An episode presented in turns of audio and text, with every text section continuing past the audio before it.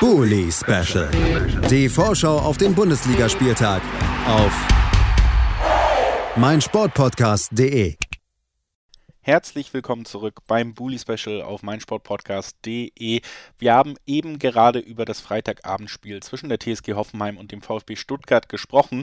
Das bedeutet, dass wir jetzt am Samstag um 15.30 Uhr angelangt sind und das erste Spiel, das wir da besprechen wollen, das ist das Duell zwischen Kräuter Fürth und dem ersten FC Köln. Das besprechen wir gemeinsam mit Michael Fischer von den Nürnberger Nachrichten. Hallo Michael. Hallo und mit äh, Thomas Reinscheid von fc.com. Hallo Thomas. Hallo zusammen. Das ist also die Konstellation, in der wir über dieses anstehende Spiel sprechen werden und äh, wollen natürlich dann zuerst bei den Viertern kurz zurückblicken. Michael, da gab es ja das äh, eigentlich von allen Bundesligisten gefürchtete Duell gegen die Bayern, die zuvor zweimal nicht gewonnen hatten. Am Ende gab es tatsächlich auch ja, ein paar mehr Gegentore. Das befürchtet man ja generell, wenn die Münchner in dieser, sag ich mal, Stimmung anreisen. Aber man muss trotzdem festhalten, es war lange ja, ein, ein recht offenes Spiel, in dem Fürth sogar in Führung lag zur Halbzeit. Wie hast du das Duell wahrgenommen und auch den Auftritt der Fürther? Ich meine, Niederlage gegen Bayern, damit kann, glaube ich, jeder in der Liga leben. Wie ordnet man diesen Auftritt generell ein, unabhängig von der Punkteausbeute? Also ich glaube, neben dem Trainer und der, der Mannschaft habe ich mich am meisten über dieses vierte Gegentor geärgert, weil ich äh, natürlich im Bully-Special vergangene Woche ein äh, 3 zu 1 für den FC Bayern getippt hatte. Wonach es natürlich, wie du sagtest, anfangs überhaupt nicht aussah. Also die Vierter haben mit der gleichen Aufstellung wie im Spiel zuvor gegen die Hertha hinten sehr kompakt äh, waren sie gestanden, haben die Bayern kaum zur Entfaltung kommen lassen. Es gab nur drei Torschüsse für den FC Bayern. Man hat gemerkt, dass im Stadion die äh, Unruhe immer größer wurde. Die Fans haben hinter mir gehadert, das gegen Fürth, das kann doch nicht wahr sein. Aber die Vierter haben es echt gut gemacht, hatten dann auch schon kleinere Chancen nach vorne, die berühmten Nadelstiche, die sie immer setzen wollen.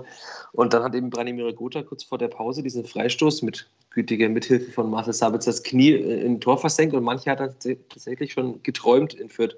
Auch der Trainer hat gesagt, das war dann emotional brutal, war seine Aussage, wenn man in der Halbzeitpause sich denkt, okay, wir sind noch 45 Minuten entfernt von einem Sieg beim FC Bayern in der Allianz Arena noch dazu. Dann haben die Bayern zur Pause ja umgestellt von Vierer auf Dreierkette, hatten dann mehr Breite und dann hat es knapp 30 Sekunden gedauert und die Bayern haben zum ersten Mal getroffen. Das war natürlich dann extrem bitter für die Vierter. Sie haben dann kaum mehr Zugriff gehabt, weil die Bayern eben einen Offensivspieler mehr hatten als zuvor.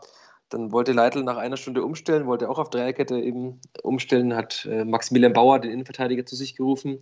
Und genau als der eben kam, fiel das 2 zu 1 für die Bayern, erzwungenes Eigentor von Thomas Müller eben.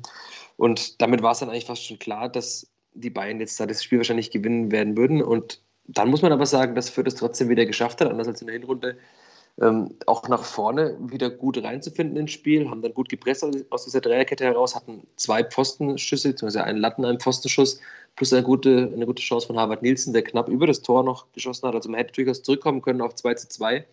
Und dann fällt eben das 3-1 nach einer Ecke, 10 Minuten vor Schluss und dann in der Nachspielzeit das, das 4 zu 1. Das ist natürlich bitter, weil das dann sehr hart klingt, 4 zu 1.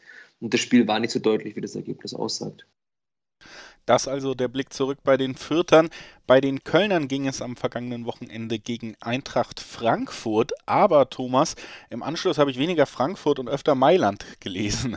Es gab einen 1-0-Sieg. Anthony Modest mal wieder hat diese drei Punkte für die Kölner gesichert. Wie hast du das Spiel gesehen? Äh, ja, es wurde tatsächlich äh, wieder der Klassiker von der Reise nach Mailand ausgepackt. Äh, was angesichts von Platz 6 zu dem Zeitpunkt äh, nach dem Spieltag war es dann ja Platz 7 oder Platz 7 ähm, ja auch nicht so weit weg ist. Ähm, ja, es war tatsächlich ein, ein, Spiel zwischen den Strafräumen gefühlt, also wenig, sehr wenig Toraktionen. Ähm, der FC stand sehr stabil, hatte Frankfurt gerade dieses Tempo, das Frankfurt hat, ähm, echt gut im Griff, hat auch die Körperlichkeit der Frankfurter angenommen und äh, sich dann ja, vorne ähm, nicht wirklich durchsetzen können und äh, ja, hat dann Gott sei Dank auf den Edeljoker setzen können, nämlich Anthony Modest, der äh, nach überstandener Corona-Erkrankung von der Bank kam und äh, für Schwung sorgte und ja, dann in der 84. Minute Gold richtig stand bei einem Pressschlag im Mittelfeld und dann alleine ähm, auf Kevin Trapp zulief und eiskalt blieb. Ähm, ja, trifft, glaube ich, ich glaube, mittlerweile kannst du Modest auch nachts um vier irgendwie im Bett anschießen und äh, der Ball geht ins Tor.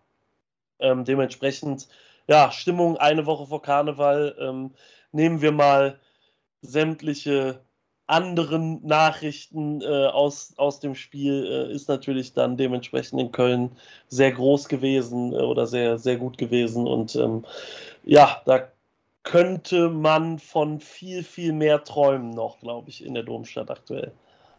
Und das äh, wäre mit einem weiteren Sieg natürlich auch alles noch ein wenig näher dran. Michael, äh, lass uns vielleicht äh, nach dem Blick zurück dann auch nochmal den Blick nach vorne wagen. Wie sieht es denn personell bei den Fürtern vor diesem Duell aus? Immer noch sehr gut. Ich habe nur ein bisschen Angst. Thomas Müller hat ja äh, am Montag bekannt gegeben, oder der FC Bayern, dass er positiv auf Corona getestet wurde. Es gibt dann Bilder, wie er nach dem Spiel äh, mit den Spielern abklatscht, unter anderem mit Max Christiansen, der Fürth ja so sehr wichtig ist als Sechser, der viele Räume zuläuft. Und die beiden haben sich unterhalten nach dem Schlusspfiff. Bislang äh, ist Max Christiansen noch sehr gesund. Es gab auch keinen positiven Corona-Test. Also hoffen wir mal, dass das keine Nachwirkung hat, was da beim FC Bayern passiert ist. Ansonsten hat sich Jeremy Duziak in der Anfangsphase bei den Bayern verletzt, der auf der 10 in den letzten Wochen eigentlich immer gesetzt war, an der Hüfte angeblich, sah erst nach Knie aus, war dann eine Hüftverletzung, wie der Trainer nachher sagte. Und es war ein bisschen seltsam, die Ärzte haben angezeigt, er müsse unbedingt ausgewechselt werden in der 22. Minute. Andererseits hat dann Leitl nachher gesagt, ja, war ein Kommunikationsfehler, hätte sogar weiterspielen können. Fakt ist, dass jetzt unter der Woche Duziak teilweise nur individuell trainiert hat, aber ich kann mir schon vorstellen, dass er wieder spielt. Und ansonsten wird er auch nicht viel ändern, der Trainer, weil Harvard Nielsen hat nach seiner Einwechslung dann diese Position auf der 10 genau übernommen und Fürth könnte auch mit dieser Aufstellung genauso spielen. Ansonsten hat sich ja die, die Stammelf in den letzten Wochen doch äh, ziemlich klar rauskristallisiert. Offen ist eigentlich immer nur die Position hinten links, ob jetzt äh, Luca Itter oder Jetro Willems. Da hat sich jetzt auch Itter zuletzt durchgesetzt, hat viermal gespielt in der Rückrunde. Also ich nehme an, dass es die gleiche Aufstellung sein wird, die auch gegen die Bayern dann ja, zumindest über 45 Minuten und in der zweiten Hälfte über 15, 20 ein sehr gutes Spiel gemacht hat. Thomas, auch bei den Kölnern natürlich die Frage, du hast es gesagt, Modeste letztes Wochenende als Joker, da hat er sehr gut funktioniert, wohl der wichtigste Spieler gerade im Kader, aber auch auf der Torhüterposition gibt es ja immer mal wieder was zu diskutieren und natürlich auch generell. Wie sieht es personell bei den Kölnern aus vor dem Duell gegen Fürth? Äh, Steffen Baumgart kann so gut wie aus dem Vollen schöpfen. Marvin Schwäbe ist zurück im Training nach ähm, Corona-Infektion, wird auch vermutlich am Samstag beginnen, ähm, ist ja zur Nummer 1 ausgerufen worden. Und ähm, auch jetzt, als, als Timo im Tor stand ähm, gegen Frankfurt, hat Steffen Baumgart nochmal äh, beteuert oder auch betont, ähm, dass sich an der Rangfolge dadurch nichts ändern wird. Ähm, ansonsten ähm, geht man schwer davon aus, dass Modest diesmal wieder beginnen darf ähm, nach äh, einer Trainingswoche, die er dann komplett absolvieren konnte. Und ansonsten ähm, gehe ich auch davon aus, dass sich nicht allzu viel ändern wird in der, in der Startelf beim FC.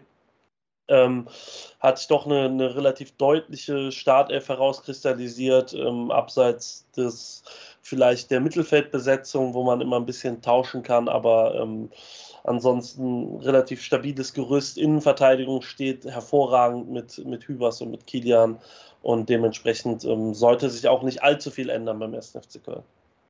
Also, man weiß ungefähr, was man von den Teams erwarten kann, auch was die Aufstellung angeht. Das äh, macht es uns ja vielleicht leichter, das richtige Ergebnis zu tippen. Michael, du hast dich knapp verschätzt beim letzten Mal. Neuer Versuch, was glaubst du, wie geht's aus? Nachdem die Vierter die letzten beiden Heimspiele 2 zu 1 gewonnen haben, sage ich jetzt auch wieder 2 zu 1. 2 zu 1 für Fürth, der Tipp von Michael Fischer von den Nürnberger Nachrichten. Thomas, was glaubst du?